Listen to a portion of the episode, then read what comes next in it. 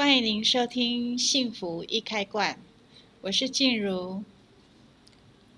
随着科技文明的进步，还有环境的变化、压力等等这些，呃，人类呢出现了很多的病症，甚至以前没听过的，还有一些身心的症状。现在人呃对自己健康的意识，甚至自己身心变化的意识呢，会多留意，而且这个意识也会比较呃意识意识越来越高了。所以呢，他也很想要去了解在，在呃自己的身体健康、心理在失衡的状态之下，呃所造成的这些疾病的现象，还有什么样的原因，还有什么样的方法可以自己协助自己呢？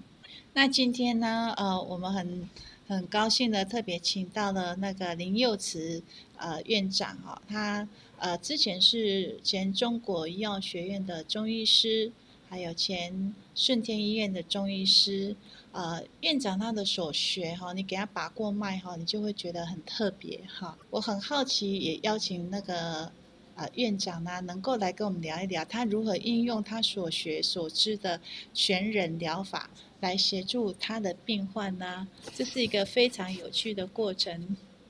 大家好，很高兴今天来到这边。我是幼慈中医的林医师。嗯，我在中医界，嗯，行医大概十十快要十五年了。那在这个中医领域里面呢，我比较多研究的就是全人医疗的部分。什么是全人医疗？就是身心灵的结合的一个医疗。那这个就是有关于我们的古中医的理论是非常相吻合的。那在这个行医的过程中，我就特别去研究了如何去让人家的身心灵就可以达到一个平衡的治疗的方式。所以我在研究的领域方面，我也研究了就是花精疗法、芳香疗法，甚至就是古印度的一些阿育吠陀疗法，我们的七脉轮的疗法，我都去做一个研究。那在我的整个疗程里面，我也会把这些疗法的一些理论做一个结合，然后达到一个一个平衡的状态。好，谢谢林医师很详尽的介绍哈。就是说我呃，我想请问那个院长哈，呃，在给你把脉的时候，你为什么会透过那个脉象，你就会知道这个人的一个呃情绪啦，甚至他有。呃，什么样的生命的历程？哈，还有就是说在，呃，你怎么样把你刚刚所学的那个另类疗法，还有包括一些能量学的部分，透过中医五行来讲，他们有一些什么样的关联吗？对，嗯，这个就是我们大家都都可能有听过的，就是呃，在中医古中医的那个。理论里面有一个叫做木火土金水，就是说，呃，所有的万事万物都可以由木火土金水这个呃不同的元素去去组合的。那这个所谓的五行的不同的元素，又对应到所谓的我们的五脏六腑，五脏就是肝心脾肺肾。也就是说，呃，依照这个木火土金水的元素呢，我们有对应到我们的身体的五脏。也有对应到我们的六腑，然后也有对应到我们的季节，春夏秋冬的季节，然后也有我们对应到我们的色彩，然后也有我们对应到我们的一些那个呃食物的味道，所以这个是一个整个整体的概念。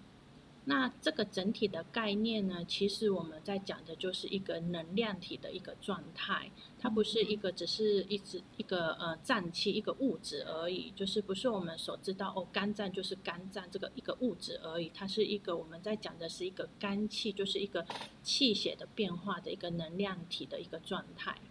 嗯嗯嗯嗯，哇。越听越有趣了哈，难怪给那个林院长在把脉的时候哈，你就会发现到你以前，呃，也许你从来没有去发现过你身体有这一些的语言存在。透过院长的转译呢，你好像会除了了解，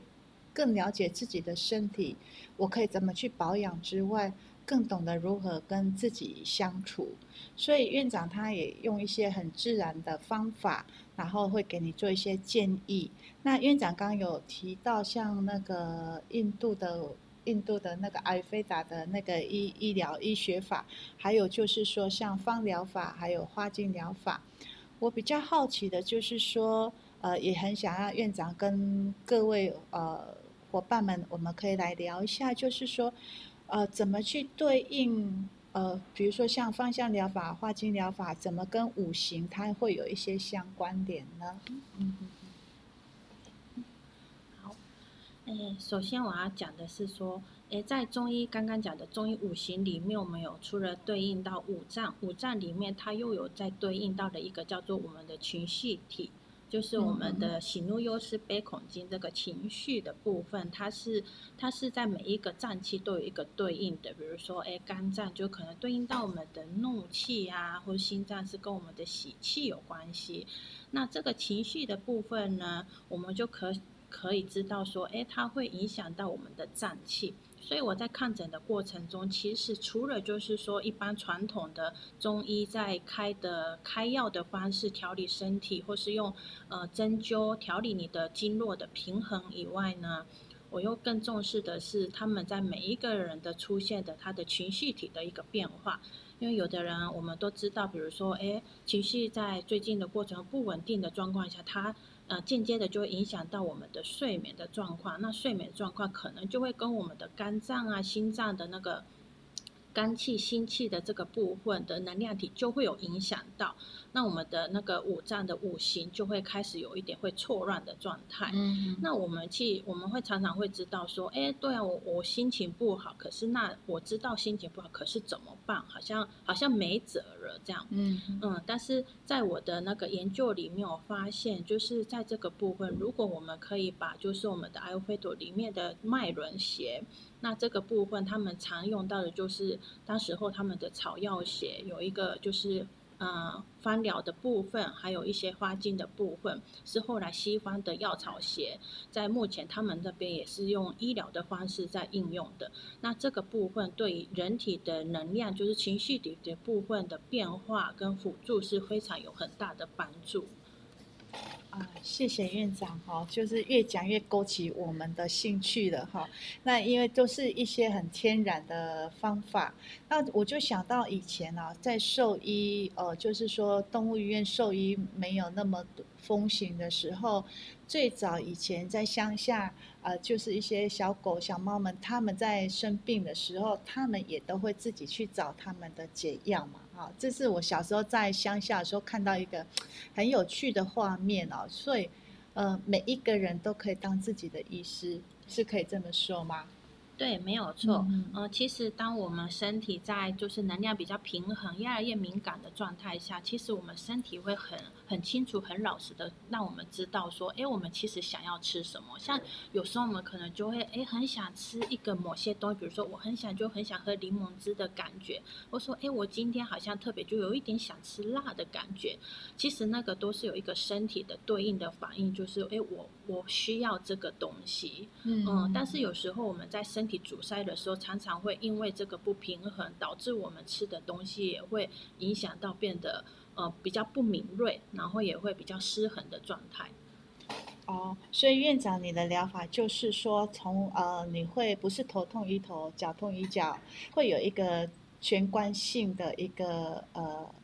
参考，还有一个建议，就是这样嘛。啊，所以有时候哈。呃，这是我个人经验啊。如果当你身体不舒服的时候，你让院长把过脉，甚至说呃用了他的一些疗程处方的时候，呃，人在生病的时候，其实心情都会比较低落的，甚至有时候是比较没有元气的。可是有时候，比如说你在感冒的时候给他看了呃看诊完之后，有时候你会觉得你的肉体上面还是元气还没回来，可是你的心情呢，很快就会去呃